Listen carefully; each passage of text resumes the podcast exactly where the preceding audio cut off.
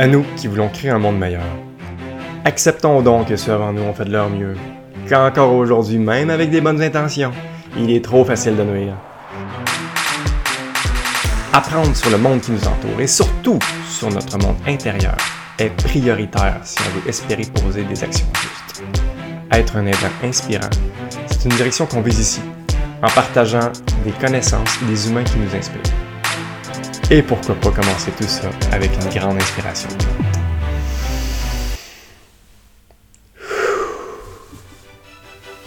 C'est parti.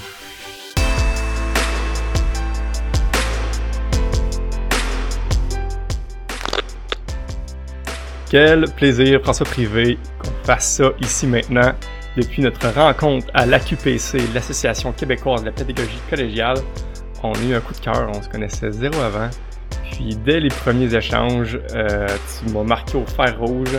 Je pense que tu m'as même évité un potentiel épuisement professionnel parce qu'on se ressemble tellement, on a tellement fait des, des, des projets semblables. Puis tu m'as tellement partagé en toute transparence tes bons coups et tes mauvais coups euh, que je tenais absolument de partager toute la sagesse que j'ai eue à travers toi dans le cadre de ce balado-là. Merci d'être là, François Privé! C'est donc ben fin, man. Sérieusement, là, ça, c'est le bout que je vais faire écouter à ma blonde. Parce que moi, j'aime ça qu'elle sache que je suis une bonne personne. Non, euh, vraiment, Mike, ça a été une rencontre magnifique pour moi aussi. J'ai trippé à mort quand euh, vous avez fait votre présentation à l'OQPC. Je pense que c'est deux ans ou quatre ans, je sais plus.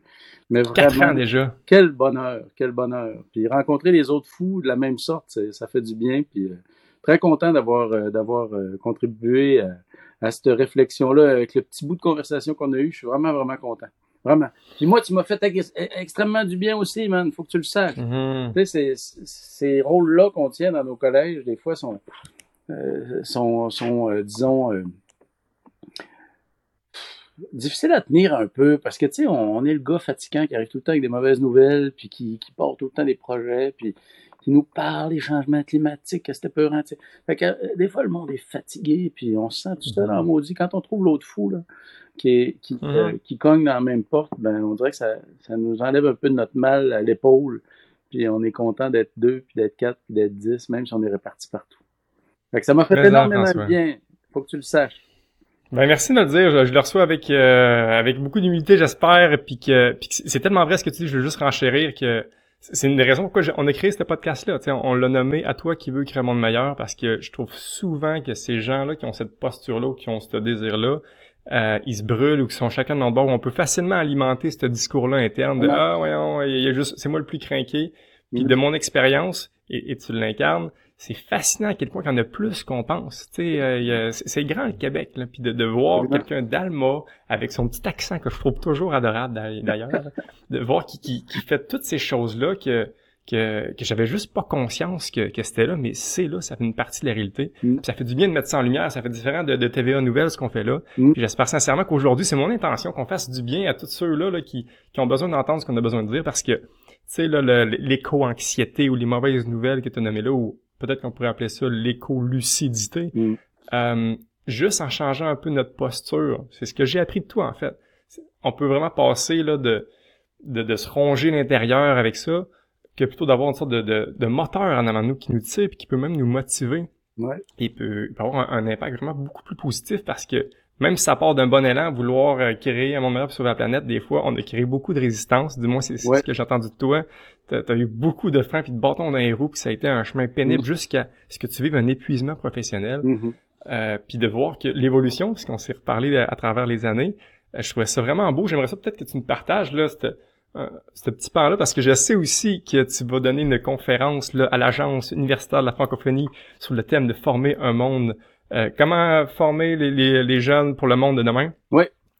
Puis je veux t'entendre là-dessus, mais avant, là, je voudrais que tu me redises, à ta façon aujourd'hui, euh, comment ton changement de posture par rapport à, appelons ça l'éco-anxiété ou le ou créer un monde meilleur, comment tu as passé de t'épuiser à avoir le beau sourire que tu as aujourd'hui? Ben, écoute, écoute, moi, quand j'ai commencé ma carrière de prof, euh, puis ça d'ailleurs, c'est ce que je vais raconter aux gens à l'Agence universitaire de la francophonie pour qu'ils comprennent pourquoi moi, prof de philo, j'arrive là avec ces histoires-là. Moi, quand j'ai commencé ma carrière de prof, je sortais toujours de l'université, j'ai eu des scores de fou à l'université, tout allait bien, j'aurais pu faire une maîtrise puis un doctorat, mais euh, j'ai eu peur de, de manquer d'argent, ça fait que je me suis garoché. Euh, dès que j'ai compris qu'il n'y avait pas de job en philo, j'ai garoché mes CV partout, puis j'ai toujours travaillé depuis ce temps-là. Tu sais, je regrette d'avoir lu des mauvaises stats à l'époque, mais en même temps, d'aller au, au, euh, au front, puis d'aller parler avec les jeunes, ça a été extrêmement euh, salutaire, puis ça a goûté bon dès le départ. Tu sais, moi, j'ai tripé mmh. euh, dans cette carrière-là dès le début. Puis assez tôt dans ma carrière, à un moment donné, j'ai eu un, un, job à Rimouski, euh, où j'allais euh, travailler quatre jours par semaine, puis je revenais vivre à Alma parce que j'avais une maison à Alma, puis c'est que je montais à Rimouski, je passais trois jours, quatre jours là-bas.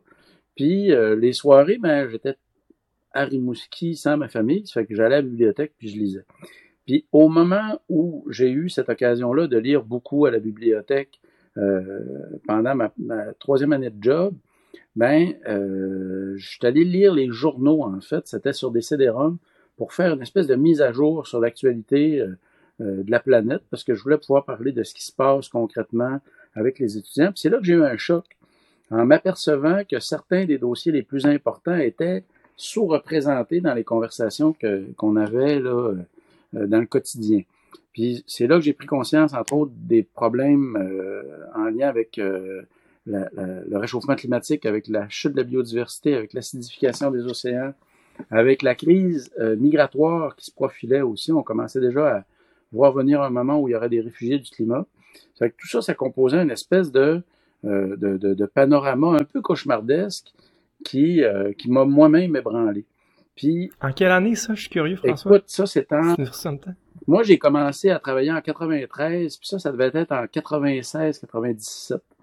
Mm-hmm. euh, puis, euh, un assez gros choc, donc. Tu sais, prendre conscience de l'état de la planète à ce moment-là, c'était un, gros choc. J'étais un peu conscient avant, parce que j'avais quand même été à l'école aussi, puis, euh, mais pas de l'ampleur euh, avec laquelle se déployaient ces, ces problématiques-là recevant ce choc-là, je me suis dit que c'était important que j'ouvre ces, euh, ces perspectives-là à mes étudiants. Puis assez tôt dans ma carrière, j'ai commencé à dire aux étudiants d'écouter les nouvelles, puis qu'on allait parler de ce qui se passe dans les nouvelles euh, en classe.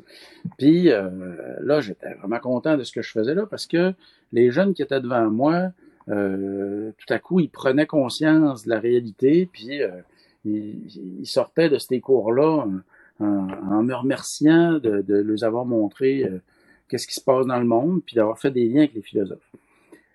Puis, euh, j'étais super content de ma shot jusqu'à ce que j'aie mon propre fils en classe, puis que je m'aperçoive de l'effet euh, que ça avait sur lui, parce que mon fils a développé une, assez forte éco-anxiété. Puis moi, je, je me sentais à la fois heureux de savoir qu'il était conscient de ce qui se passe dans le monde, mais malheureux aussi de voir que cette prise de conscience-là était vraiment douloureuse. Puis pas seulement, euh, tu sais, quand tu vois des jeunes adultes euh, dans tes classes, ben euh, tu te dis que c'est normal qu'il y ait un choc, puis que c'est correct à cette heure qu'ils sont adultes, faut qu'ils soient prêts pour la réalité. Mais quand c'est ton propre garçon, que euh, toute ta vie, euh, tu finis par tout le temps voir tes enfants comme des enfants. Mais là, quand tu vois ton garçon qui est dans la classe, puis euh, que tu sens la, la, dureté du choc, ben là, on dirait que ça change un peu la perspective. Quoi qu'il en soit, je me suis aperçu aussi que non seulement mon fils faisait de l'éco-anxiété, mais je me suis aperçu aussi que mes collègues avait pas tant que ça envie que je lui parle de, de Hey, t'as-tu vu cette semaine euh, les feux en Australie? T'as-tu vu cette semaine euh, les 15 000 morts à Paris? T'as-tu vu cette semaine euh, les océans qui ont jamais été aussi acides, puis qui se sont jamais autant acidifiés rapidement qu'au cours des deux derniers milliards d'années? On dirait que ces stats-là, maintenant, hey, t'as-tu vu cette semaine, il est sorti un rapport qui dit qu'on perd trois espèces à l'heure? Le poids de toutes ces nouvelles-là, maintenant, faisait que j'avais l'impression d'être un corbeau euh, qui arrivait tout le temps, euh, euh, avec une nouvelle de merde. Puis, pour mes collègues, ben, c'était pas Jojo, tu sais. À un moment donné, il, était, il avait le goût de parler de hockey, puis de toutes sortes d'affaires qui vont bien, comme occupation double, pénétration double, n'importe quoi. Tu sais, il avait pas envie nécessairement que je lui casse les oreilles avec le GIEC, puis avec euh, le fait que le GIEC sous-estime le problème, puis c'était épuisant, man. Puis, puis moi-même, je me voyais là-dedans, je me, sens, je me sentais impuissant, mais raide devant ça, parce que là, j'ouvre les yeux de mes étudiants, là, je leur dis que c'est important, que c'est grave, mais qu'est-ce que je les amène à faire? au début, je les ai fait écrire.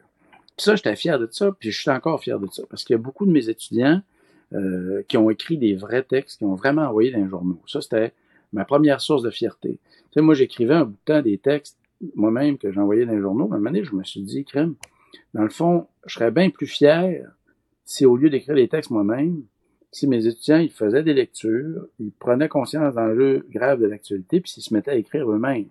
Fait que ça, ça, quand j'ai commencé à faire faire ça par les étudiants, j'ai tripé parce que ça a vraiment marché. Il y a plein d'étudiants qui se sont mis à écrire des textes.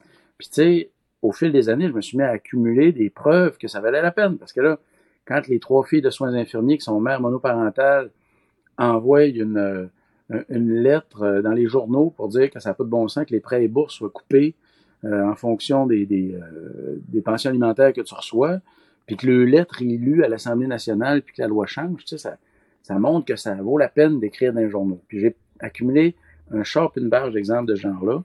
C'est sûr qu'à l'échelle locale, j'ai eu plus d'exemples de changements immédiats. Tu sais, les étudiants écrivent sur quelque chose de local, puis ça change rapidement. Là, ils voient que ça vaut la peine. Mhm. euh, mais même à l'échelle euh, nationale, puis à l'échelle internationale, j'ai eu des preuves que ça pouvait valoir la peine.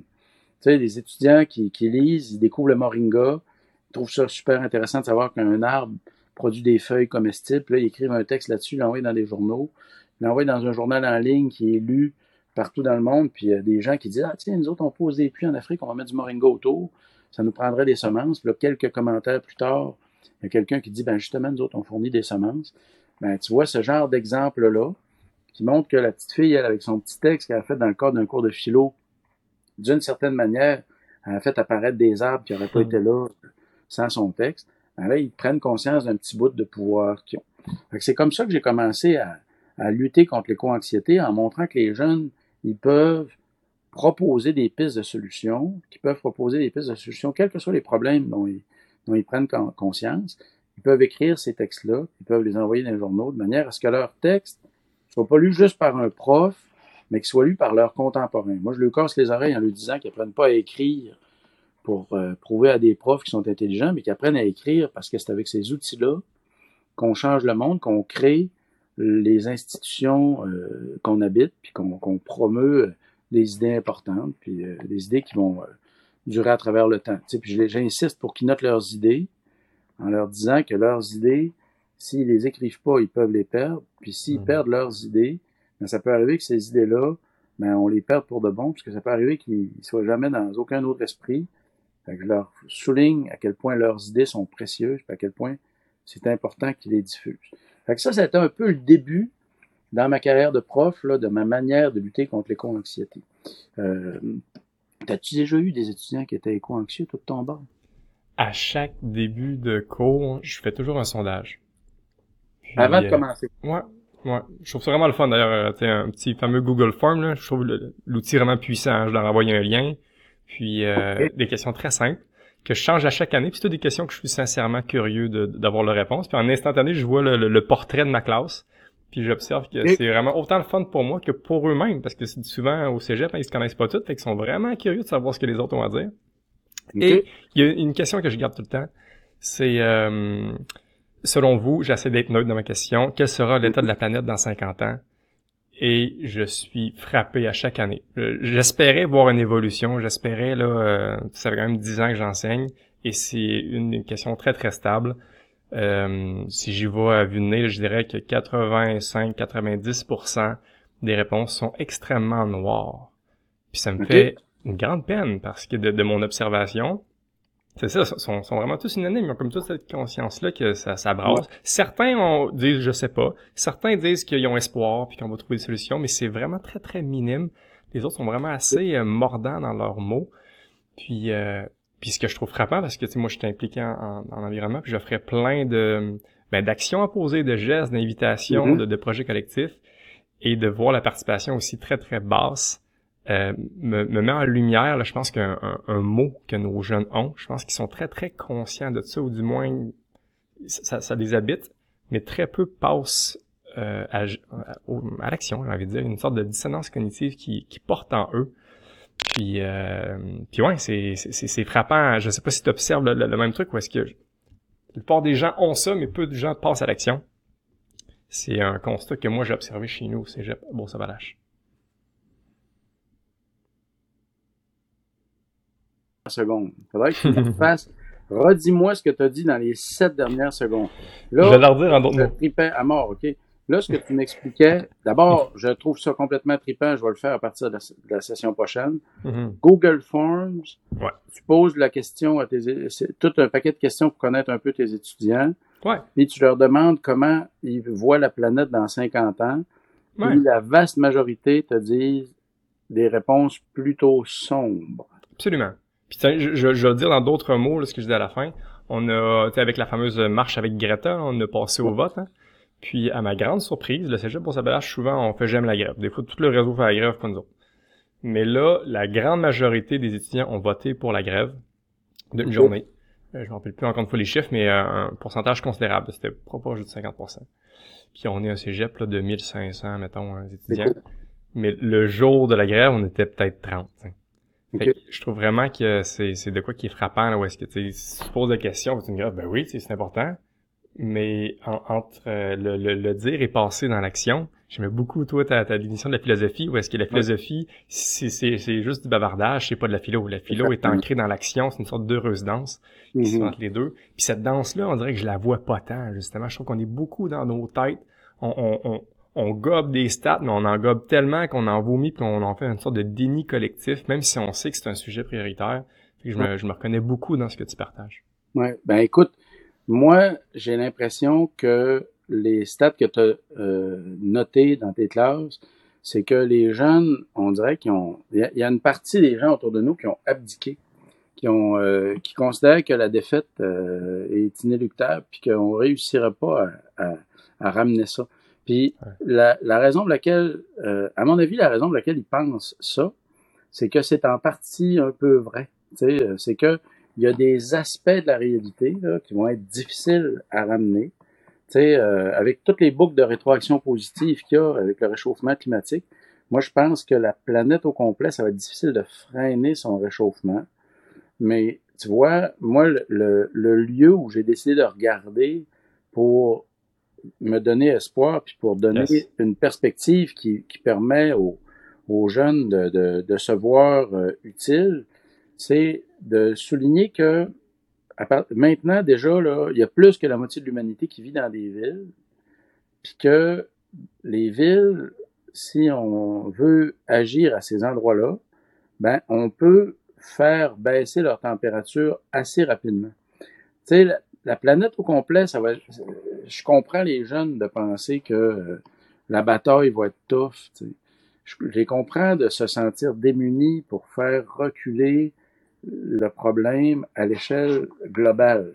Mais euh, si tu prends une rue, au lieu de prendre la planète, une rue, tu peux faire baisser sa température de 10 degrés de ton vivant, très concrètement, juste en mettant une ligne d'arbres à croissance rapide de chaque côté de la rue. Parce qu'avec une ligne d'arbres de chaque côté de ta rue, les arbres vont finir par faire de l'ombre sur l'asphalte si tu as des arbres à croissance rapide comme des tilleuls ou, des, ou certaines essences d'érable, non seulement ça va pousser vite, mais en plus ça va produire la nourriture. Fait qu'il peut y avoir un tournant qui se prend à l'échelle très locale qui peut rendre nos gestes beaucoup plus rapidement utiles puis pertinents. Et tu vois, en plus, l'autre détail qui m'accroche avec ce que tu dis, c'est que quand on pose la question aux jeunes alors qu'ils ont 17, 18, 19 ans, ils ont déjà eu toute l'école primaire puis toute l'école secondaire pour entendre parler de ces problèmes-là, puis pour se sentir impuissants pendant toute leur primaire puis leur secondaire. Quand ils arrivent au cégep, on dirait qu'ils sont déjà abîmés euh, spirituellement, si tu veux. Euh, c'est plate, mais tu sais, à partir de six ans, ils se sont fait dire s'ils étaient meilleurs ou pires que la moyenne dans toutes les classes qu'ils ont, ont traversées. C'est qu'ils se sont fait dire qu'ils étaient des individus à toutes les occasions où ils ont eu un bulletin individuel, puis ils n'ont pas eu d'occasion en grand nombre pour arrêter de se voir comme un individu. Même quand il y a des travaux collectifs, chaque jeune recevait son bulletin personnel. Ça fait que, par la force des choses, nos écoles, on dirait qu'ils fabriquent la conscience d'être un individu isolé. Puis euh, moi, je pense que c'est une erreur que nos écoles font. Tu sais. Puis ça contribue, à mon avis, au sentiment d'impuissance. Parce que mm-hmm. comment veux-tu sentir que tu peux changer les choses quand tu es persuadé que tu es juste un individu? Puis si en plus tu fais partie de la moitié des individus qui sont en bas de la moyenne, imagine à quel point tu te sens éreinté. Fait que moi, j'ai l'impression que l'école, dans, dans la manière dont elle fonctionne, en donnant des notes individuelles, puis en rappelant aux individus qui sont des individus, moi, j'ai l'impression qu'elle contribue au problème euh, que, que, nous autres, on constate avec le, le sentiment d'impuissance qui génère en partie l'éco-anxiété. Parce que tu sais, tu te sens pas éco-anxieux tu te sens pas anxieux devant une situation que tu sens que tu que, que as une maîtrise dessus. Tu sais? Mm. L'anxiété, elle vient quand tu as l'impression d'avoir aucune maîtrise. Tu vois, dans, dans, cours de philo que je donne, il y a des auteurs que, que j'ai qui sont un peu des fétiches. Un de ces auteurs-là, c'est Henri Laborit. Lui, il fait des expériences avec des rats. Euh, il met des rats dans, dans, une cage où il y a un petit sol euh, électrifié. Fait que là, les rats reçoivent un choc électrique. Puis là, dans la première expérience, il y a une porte, ils peuvent sortir de la cage, s'en aller dans une deuxième cage assez rapidement, ils comprennent que quand l'électricité s'en vient, s'ils changent de cage, ils n'auront pas de choc, puis ils sont en bonne forme. Dans la deuxième expérience, les rats sont dans une cage enfermés dedans avec un congénère. Quand le choc électrique commence, ils peuvent sacrer une volée à, l'autre rat. Fait qu'ils filent bien parce qu'ils peuvent se dérager. Ils ont l'impression de prendre le contrôle sur la situation parce qu'ils pensent que c'est l'autre rat qui est le coupable. Fait qu'ils se battent. Puis dans la troisième expérience, là, il y a un sol électrifié, il n'y a pas de fuite, puis il n'y a pas de congénère à battre. Fait que là, ils peuvent rien faire d'une certaine manière, les rats. Puis là, c'est là qu'ils sont le plus effondrés du point de vue de la santé. on pourrait penser que les chocs électriques plus la bagarre, ça va les effondrer plus que juste les chocs électriques et le sentiment d'impuissance. Mais en fait, le sentiment d'impuissance est tellement mauvais qu'ils mmh. se sentent plus effondrés, leurs organes se, se désagrègent, ils pognent toutes sortes de cancers ils s'effondrent, alors que ceux qui peuvent se battre ou se sauver, hmm. ils vont bien. moi, j'ai l'impression que les jeunes, là, le sentiment d'impuissance qu'ils développent, ils le développent tôt. Ils le développent parce qu'à l'école, ils posent pas de gestes concrets en grand nombre. Tu sais, à l'école, je sais pas comment tu as vécu ça, mais moi, à l'école, j'ai essentiellement appris à lire et à écrire.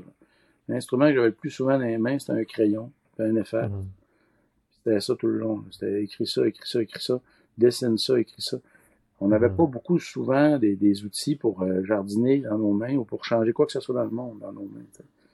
Puis comment t'as fait, toi, justement, là, je, peux te mettre l'emphase sur la, transition que tu as vécue, parce que je pense que tu l'as goûté à cette impuissance-là, tu as, ben vécu un moment vraiment creux, puis qu'est-ce qui qu'est-ce qui t'a permis là, de, de retraverser ce creux-là, puis aussi, j'imagine, à amener ça dans tes cours, parce que tu sais, je t'entendais dire que tu de, de léguer de l'éco-anxiété, c'est euh, c'est pas ça qu'on veut faire non plus, justement. Puis oui, les faire écrire, est-ce que ça a été suffisant comme moyen de les faire écrire ou t'as trouvé d'autres ruses? T'en es rendu où là-dessus? Ben, tu vois, la place où je suis rendu en ce moment, c'est en lien avec ce que je viens juste de dire concernant les écoles. Moi, je pense que là, quand on s'aperçoit qu'au cégep, ils sont éco-anxieux puis qu'ils se sentent impuissants, je pense qu'il faut aller plus de bonheur.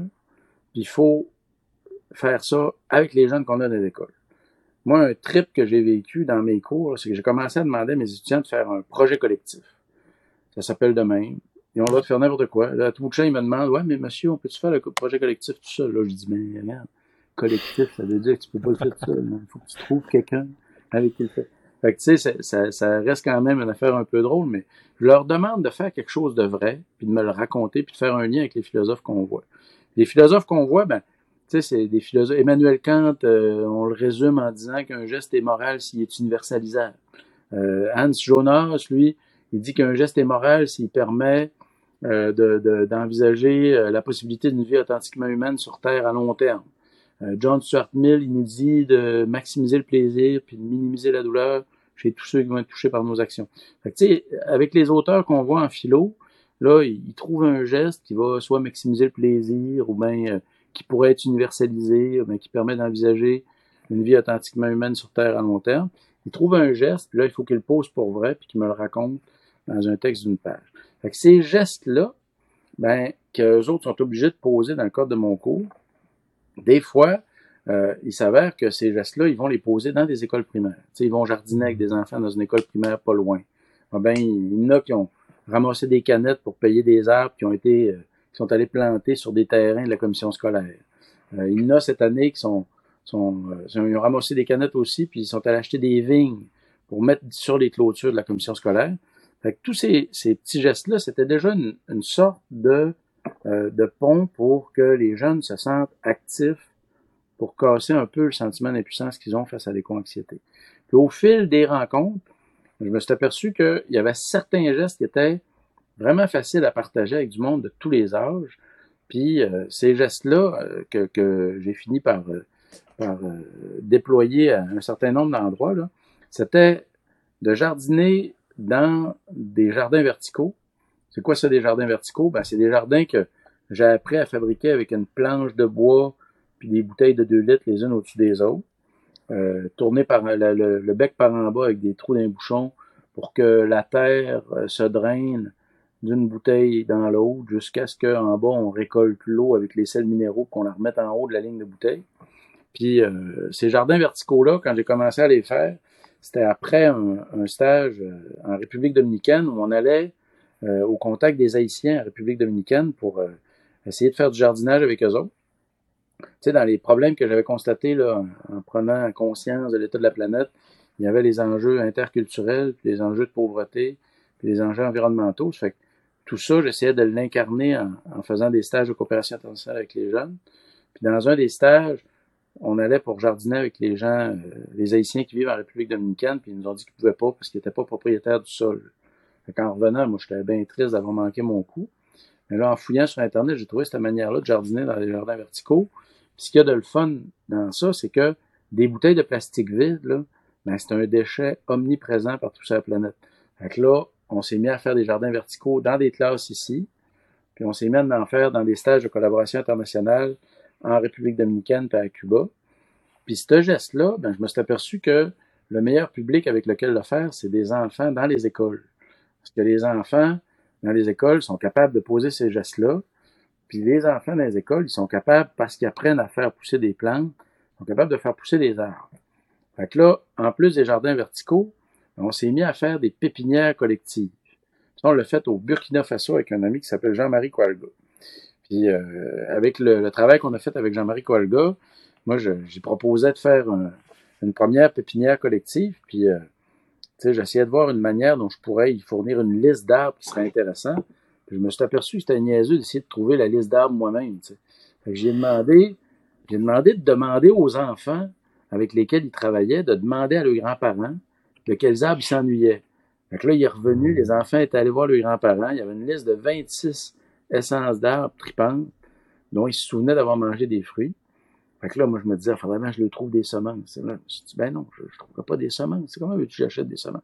Fait que là, j'ai redit à Jean-Marie, Là, il faudrait que tu dises aux enfants de trouver des semences, c'est ça. Ils mangent ces fruits-là. Fait que dis-le de trouver des semences. Puis là, ben, dans quel contenant qu'on fait ça? Fait que là, fouille, fouille, fouille. Comment je fais pour acheter des semences, des, des, des, des pots? Je finis par apprendre que en Afrique, les gens, ils boivent de l'eau dans les sachets euh, de plastique transparent, puis ils jettent ça partout. je dis à Jean-Marie, hey, dis aux enfants qui ramassent les sachets et qui remplissent de terre. Fait que là, en jasant avec le gars, on s'est aperçu en fait que euh, ce qu'il y avait d'intéressant dans ce projet-là, c'est que c'était un projet de développement pour lequel les gens qui se mobilisaient se mobilisaient sans aide extérieure, sans rien. Ils se mobilisaient juste à, partir de leur propre force. Puis qu'ils le faisaient pas pour moi, ils le faisaient pour eux autres. Puis ils le faisaient en allant questionner les vieillards de leur place. Fait que finalement, moi, dans ce projet-là, là, la seule affaire que j'ai faite finalement dans ce projet de pépinière collective-là, c'était de fournir un peu de sous pour acheter une clôture de broche pour mettre autour des petits arbres que les enfants décollaient. Parce que s'il n'y avait pas eu cette clôture de broche-là, vu qu'il y avait des chèvres qui se promenaient partout, les arbres auraient été mangés par les chèvres. Ce petit projet-là, on a commencé avec une pépinière collective. Puis, la pépinière collective a tellement bien marché que le monde de cinq villages autour ont dit à Jean-Marie, hey, on va en avoir une aussi, une affaire de même. Donc là, il leur a expliqué que euh, s'il voulait en avoir une, il fallait juste qu'il se mette là puis qu'il la fasse. Lui, il était capable d'avoir juste les clôtures de broche. C'est que là, 22 fois, il m'a écrit pour dire qu'une autre école voulait une clôture de broche pour se faire une pépinière. Fait, que moi, j'ai envoyé les 22 clôtures de broche. Ça coûtait 80 pièces la clôture. Fait que moi, je vendais du café, j'expliquais ça au monde, je récoltais du love money, puis de 80 pièces en 80 pièces, on s'est rendu à 22 écoles comme ça. Puis ce qui avait de trippant, c'est que c'était le plus beau projet que j'avais dans, ma liste de projets euh, réussis. Puis je faisais rien, en fait. Faisais juste triper avec quelqu'un là-bas qui, avait trouvé du monde avec qui travailler, puis notamment avec des enfants. Ça fait que c'était mon projet le plus tripant. Puis il n'était pas basé sur le fait que j'avais pris l'avion puis que j'étais allé là-bas, pas en tout. pas mis une scène de billets d'avion là-dessus. C'était juste le partage d'une prise de conscience, le partage d'un certain nombre de techniques de base, puis euh, le partage de ces techniques-là avec des enfants qui travaillaient pas pour moi, qui travaillaient pour eux-mêmes. Mmh. À partir de ce projet-là, là, on a poussé la recherche pour trouver le plus possible de gestes simples que les enfants peuvent poser. C'est comme ça qu'on est arrivé à du jardinage dans des jardins verticaux, la préparation d'arbres pour les communautés adjacentes. Puis, euh, pas longtemps après, on s'est dit que un des problèmes que les enfants avaient, c'est qu'ils ne connaissaient pas, les plantes nourricières. Fait là, on s'est mis à faire des jeux de cartes pour apprendre à connaître les plantes nourricières des milieux où les enfants vivent. Quand j'ai commencé ça, je l'ai fait ici au nord. Puis, euh, je l'ai fait avec mes étudiants. mes étudiants, ils, trouvaient des essences de plantes qui, qui, euh, qui, étaient nourricières. En fait, non. On a fait une liste de plantes. Moi, puis un de mes chums qui tripe euh, dans ce genre de, domaine-là. On a fait une liste de plantes, puis là, l'étudiant en choisissait une, puis il l'illustrait. Il faisait une carte. Avec un petit texte, une photo, puis des codes QR pour trouver des informations sur les plantes. Fait qu'on a fait un. Puis là, j'ai demandé à des jeunes d'une école secondaire qui était dans une classe adaptée euh, où ma, une de mes amies euh, travaillait euh, avec ces enfants-là. Je leur ai demandé de faire quelques-unes des cartes, mais eux autres, ils ont tellement trippé sur le projet qu'ils se sont fait un jeu de cartes à eux autres tout seuls. Là, on avait deux jeux de cartes. Puis là, cette année, avec mes étudiants, on en a refait deux autres, des jeux de cartes comme ça. Un pour notre forêt nourricière du collège, puis un pour les projets de coopération internationale qu'on a, avec des arbres d'Afrique, des arbres des Antilles, des arbres du Québec, puis des plantes qu'on peut faire partout dans des, euh, dans des jardins verticaux. Fait que, tu vois, tous ces petits gestes-là, mhm. les enfants y ont contribué. Des, des gens de l'âge de nos étudiants y ont contribué, puis des adultes y ont contribué aussi. Il y a des vieux qui ont reçu des jardins verticaux faits par des enfants. Il y a des vieux qui ont entretenu des petits chênes plantés par des enfants de l'école primaire ben, tous ces gestes-là partagés sur une base intergénérationnelle, ça a fait que, ben, au lieu de me sentir seul en train de lutter contre mon éco-anxiété, ben, tous les étudiants que je rencontre, maintenant, je peux leur dire que ce combat-là qu'on est en train de mener, c'est pas un combat individuel, c'est un combat collectif. C'est mmh. un combat collectif ici et partout dans le monde, puis que, en fait, on lutte pas contre quelque chose. Ce qu'on est en train de faire, concrètement, c'est qu'on est en train de construire un paradis. On est en train de construire un paradis nourricier, un paradis plus propre, parce que quand on ramasse des sacs de plastique ou des bouteilles de plastique pour faire nos jardins, puis pour nos, nos pépinières scolaires, le monde est plus propre après. Quand on plante des arbres nourriciers issus des, des connaissances des vieux, ben, on reprend contact avec un trésor national, le trésor végétal, mais aussi le trésor de tous ces vieux-là qui sont contents de participer. Puis ce paradis-là qu'on est en train de construire, ben, n'importe quel enfant qui décide de contribuer à le construire, s'il regarde un mètre carré de terrain ou un mètre carré de mur, il peut constater qu'il a lui-même les outils que ça prend pour commencer ce changement-là, pour mmh. À contribuer à ce paradis-là qu'on est en train de construire. Puis moi, ce qui m'a fait le plus triper cette année, ça a été de lancer un parascolaire à l'école de mes enfants. J'ai lancé un parascolaire qui s'appelait comme ça, justement. les, petits, avec les petits écolos de l'école Saint-Joseph, on change le monde un mètre carré à la fois. Puis là, il y a plein de monde, plein d'enfants qui sont inscrits à ce parascolaire. Mais la majorité avait 6 ans. Parce que c'était le seul parascolaire auquel les enfants de 6 ans avaient le droit de s'inscrire. Fait que là, j'avais 17 enfants avec moi. Puis à 6 ans, tu sais, sais pas trop si tu vas pouvoir les faire jardiner, t'as peur qu'ils fassent de la merde. Ben, imagine-toi donc qu'on a jardiné pendant toute la session, puis qu'à la fin, au dernier parascolaire, les enfants étaient tristes de pas continuer d'en faire. Fait que là, moi, j'ai rendez-vous avec eux autres l'année prochaine. Puis, euh, ben, voilà, on va construire un petit paradis. Que c'est beau, François. C'est ça le trip que j'ai vécu cette année. Mais j'ai, j'ai, j'ai le goût de, de, de voir si j'ai bien compris, moi, entre la situation là, de, d'être un écho anxieux qui, euh, qui veut fuir l'enfer puis qui, qui était malheureux. il est passé plutôt à construire un paradis. Exactement. tout ça dans, dans le sourire.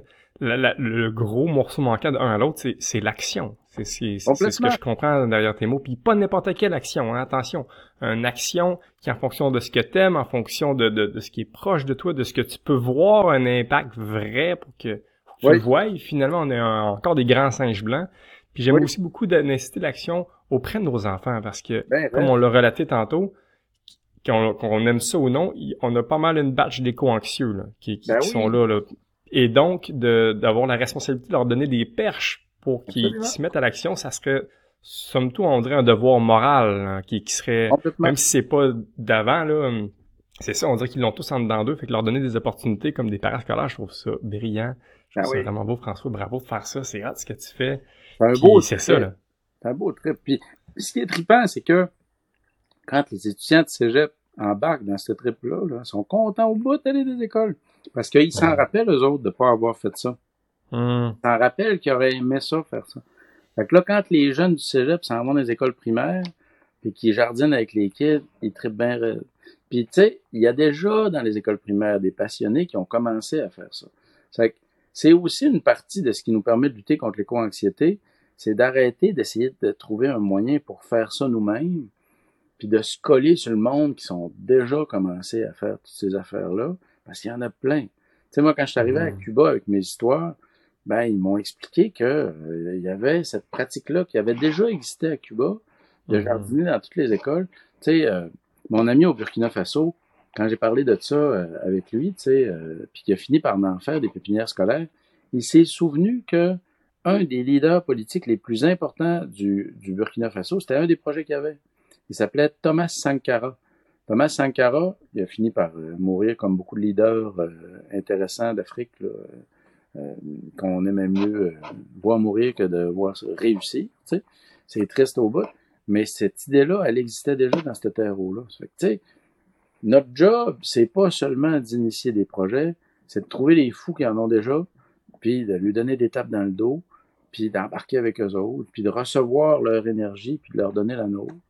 Parce que, tu sais, l'éco-anxiété, on la combat par des gestes, puis on la combat par des rencontres aussi. Puis dans toutes nos municipalités, il y a un paquet d'écoles qui vont être super contents de nous recevoir, nous en tant qu'adultes, puis aussi les étudiants qu'on va amener euh, sur ces chemins-là. Puis je pense que euh, ça permet de changer un peu l'esprit des, écoles qu'on visite. Moi, en tout cas, c'est un super trip. T'as des enfants, toi aussi, d'ailleurs? Ah oui, deux. Ils ont quel âge? Rappelle-moi leur âge. C'est, trois. Bon, ben, écoute, six ans, là, mm-hmm. c'est un âge excellent pour commencer à faire des jardins verticaux. Mm-hmm. puis il y a une affaire drôle.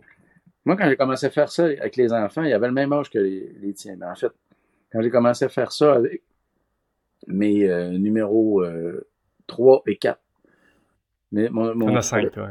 Euh, oui, c'est ça. Sur les 5, c'est avec les numéros 3 et 4 qu'on a commencé à faire ça. Puis après ça, ça s'est répandu à toute la famille. Mais quand on a commencé à faire ça ensemble, assez vite, tu sais, je me suis, j'ai demandé à Maëlle, hey Maëlle, mettons que tu fais plein de jardins, là. Quoi qu'on devrait faire, parce que tu vas en avoir trop, tu ne pourras pas tout garder ça. Puis euh, je me suis mis à explorer la question. C'est quoi qu'on fait si on en fabrique trop de jardins? Puis, euh, tu sais, toutes sortes d'idées. On pourrait en donner. Euh, il y a toutes sortes de pistes. Hein. Il y a, on pourrait en vendre, on pourrait en donner, on pourrait les partager, on pourrait les prêter, etc. Puis, ce qui a eu de drôle, c'est que j'ai eu une couple d'occasions de poser cette question-là.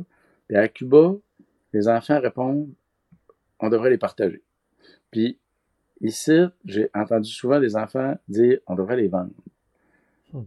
c'est intéressant à explorer ce genre de trucs-là. Il y a un coup que tu en jases un peu avec eux autres, puis que tu leur montres que c'est payant à partager parce qu'après ça, ils vont avoir plein d'amis qui vont les en ramener. Euh, c'est ça, ça fait une belle exploration. Hey, J'ai trop parlé, man. J'ai trop- Non, mais t'as pas trop parlé. Mais, mais clairement qu'on aura peut-être moins le temps d'explorer ta conférence. clairement. Mais on, on en fera un deuxième, on se prendra une rencontre là. Euh, je me doutais bien, on a tellement de, de choses à se raconter. Puis je, voulais- je voulais souligner un dernier truc dans ton partage que je trouve aussi pivot. Encore une fois, oui, les actions, c'est la clé. Mais je trouve qu'un un beau feedback, on peut savoir si notre action est juste, c'est de voir quand elle est dupliquée, quand il y a, il y a un amplificateur, quand justement il y a d'autres crinqués qui disent Hey, c'est intéressant ce que tu fais. Puis c'est ça qui donne du gaz, justement, parce que de, de faire une grosse action juste envers toi-même, on est des, un, un bébé de grégaire, on veut que ça résonne chez d'autres, on veut être en Mhm. contact. Puis c'est là que je pense que c'est c'est de trouver l'action juste, justement. là. C'est pas trop Mhm. en faire, pas en assez. Fait que je trouve ça vraiment beau que t'aies atteint ça, que de voir que 22 villages, toi, qui ont fait une pépinière, c'est vraiment le digne de mention. Hey, Puis euh, c'est ça, je... c'est drôle. OK, il faut que je te dise la suite. Moi, j'ai arrêté d'aider à 22 villages. Mais là, ils sont rendus à 220. là. Moi, j'ai, j'ai cou- tu sais, j'ai dit à Jean-Marie, hey, Jean-Marie, là, c'est bien starté, man. Continue à cette heure. Puis il est rendu avec 220. Là, c'est Food International qui l'accote, man. Puis ça pousse, pousse, Wow. pousse, pousse, ça arrête pas de pousser. Puis lui a été nommé, lui, lui était travailleur social. Puis euh, lui, ça a été comme une espèce de tournant dans sa carrière de travailleur social. Parce que au départ, il voulait faire un orphelinat. Mais euh, en jasant, tu sais, moi, j'ai, j'ai- tu sais, j'ai j'ai présenté un orphelinat que je connaissais. Mais euh, faudrait que je te reparle de cette histoire. Ouais, mais c'est ça. Le je sais que t'as- Mais- on, on va s'en refaire ça. Mais j'aimerais terminer avec une question, bon. François, Oui, si tu me permets, parce que c'est il y a ça qu'on devrait parler, il y a la conférence et tout, que d'ailleurs on pourrait mettre le lien, hein, ça se passe au mois de juillet, s'il y en a qui veulent entendre ce beau thème-là, comment former le- la relève pour euh, le monde de demain. Mais il y a une question dans le thème de ce qu'on s'est dit que moi, j'aimerais ça t'entendre parce que ça m'a tout de suite touché quand tu m'as partagé ça. T'as as vite nommé là, ton fils éco-anxieux Oui, que, que tu as vécu. oui. Puis j'aimerais ça que tu termines comme mot de la fin un message que tu t'adresserais à, à, à tous ces enfants-là, tu sais, comme, comme si t'adressais, là, comme si t'étais leur père. Puis que pour ce, ce message-là, puis peut-être même aux pères qui, qui ont qui sont face à, leur- à des enfants éco-anxieux. Parce que je pense même que ils ont été dans un stade avec des idées suicidaires, peut-être que ça a été quand même rough. Il Ouais. me semble que euh, ce message-là devrait être important à dire. J'aimerais ça euh, écouter ton message. Écoute, je suis content que tu me poses la question. Tu vois, moi, j'ai ce tatouage-là parce que je fais partie d'un comité qui est le comité de prévention du suicide dans mon collège. Puis euh, j'ai eu dans ma famille euh, euh, des gens qui se sont suicidés. J'ai eu un oncle qui s'est suicidé puis un neveu qui s'est suicidé. Puis euh, l'éco-anxiété, des fois, ça mène à ça. Puis euh, c'est drôle, mais euh, j'ai eu l'occasion d'avoir des conversations avec un de mes, mes garçons qui m'a particulièrement inquiété, euh, puis qui filait pas pas tout avec les dernières nouvelles en matière d'environnement, qui voyait euh, la sécheresse en France l'été passé, qui voyait euh, beaucoup de vidéos sur l'effondrement qui se sont multipliées au cours des dernières années des derniers mois. Des vidéos de, plein d'auteurs, Jean-Marc Jancovici, je pourrais en nommer une, une trolley, là, qui sont anxiogènes. Tu sais, tu peux pas faire autrement que d'être un peu anxieux quand tu t'aperçois que il y a des grands pans de la réalité telle qu'on la connaît qui pourront pas continuer euh, comme c'est en ce moment. Fait qu'il m'a confié ça, puis il m'a confié le, le sentiment dans lequel il, il se trouvait d'être dans les dernières années euh, d'un monde euh, habitable euh, facilement comme on l'est en ce moment, puis il voyait à très courte échéance un tournant où ça allait être de plus en plus difficile, tu sais. Euh, c'est- avec lui que j'ai eu la conversation la plus aboutie, je pense, concernant ma propre perspective sur l'éco-anxiété. Puis j'ai expliqué exactement ce que je viens juste d'expliquer concernant la, la source de l'éco-anxiété, à mon avis. Ce qui nous rend éco-anxieux, c'est qu'on on regarde le problème global, puis on se regarde en tant qu'individu, puis on voit bien qu'il y a une déconnexion entre les moyens qu'on a en tant qu'individu, puis la taille du problème global. C'est une déconnexion concrète. Là. En tant qu'individu, je peux rien faire si je me connecte pas à d'autres individus. Puis, euh, ou très peu en tout cas. Je peux pas faire beaucoup si je me connecte pas à d'autres individus. Mais dès que je renonce à être un individu, dès le moment où je me déprogramme de cette idée-là qu'on est juste des individus, dès que je regarde un peu autour de moi, je vois que le monde dans lequel on est en ce moment, c'est un monde de grande abondance d'opportunités. Tu sais, de temps tu le vois chez vous, je le vois chez nous. Il y a des sémars d'érable à grandeur du territoire en quantité de fous.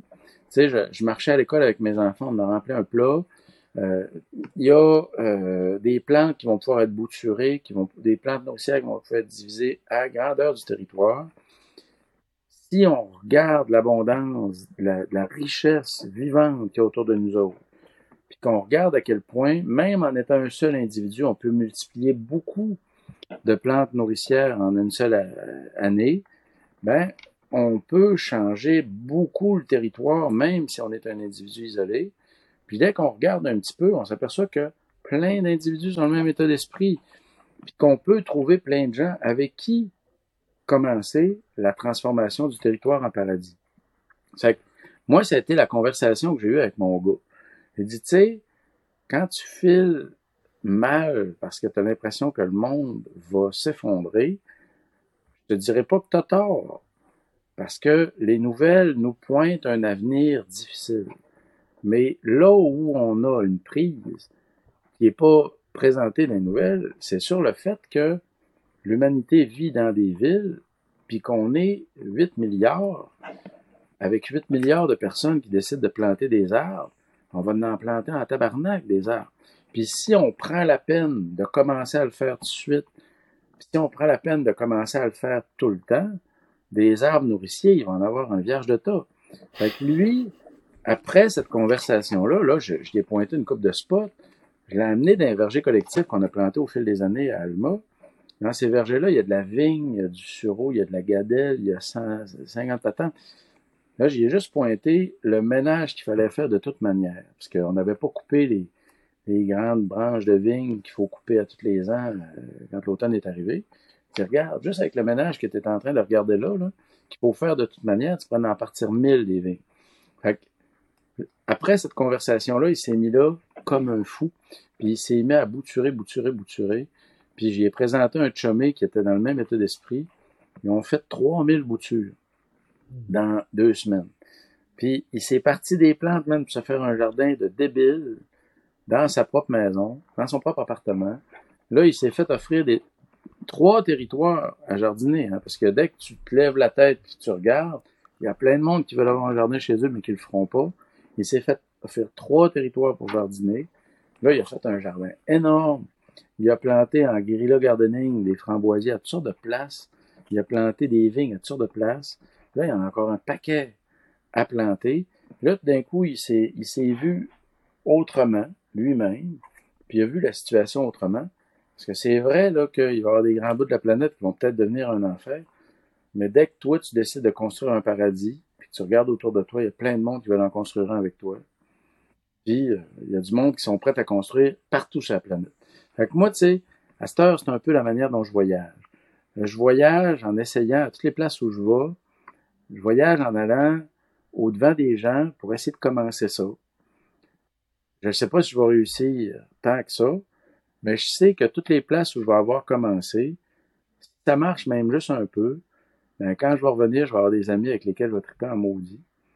C'est en même temps un trip de socialisation avec des capotés, puis de transformation du monde, puis de partage d'expériences tripantes.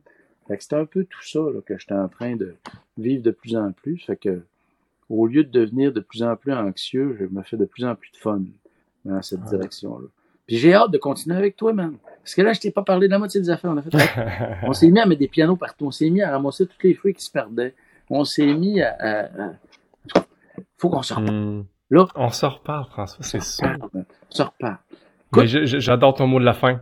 De, transformer le territoire en paradis. Exactement. C'est euh, tellement des beaux mots, ça, ça me dit oui. Je voudrais euh, féliciter ton fils, que s'il nous entend, là, bravo d'avoir euh, d'avoir passé à l'action. C'est vraiment c'est vraiment trippant je trouve ça inspirant. Puis j'espère que tous ceux qui nous écoutent aussi, ça va leur donner le goût de, de semer l'abondance, transformer le territoire en paradis. C'est vraiment plus à notre portée qu'on pense. Ben vraiment plus le fun. Ben oui, puis on a du fun en faisant. On trouve toutes sortes de mondes tripants. Nous autres, quand on ramasse des déchets à terre, tout le monde qui passe à côté de nous autres nous dit Ah, c'est bien fait ce que vous faites. Puis hum. quand on ramasse des samars d'érable, ça s'attroupe autour de nous autres pour savoir ce qu'on va faire là. On est parlé hum. à l'école le matin, je t'avais fait une présentation de ça.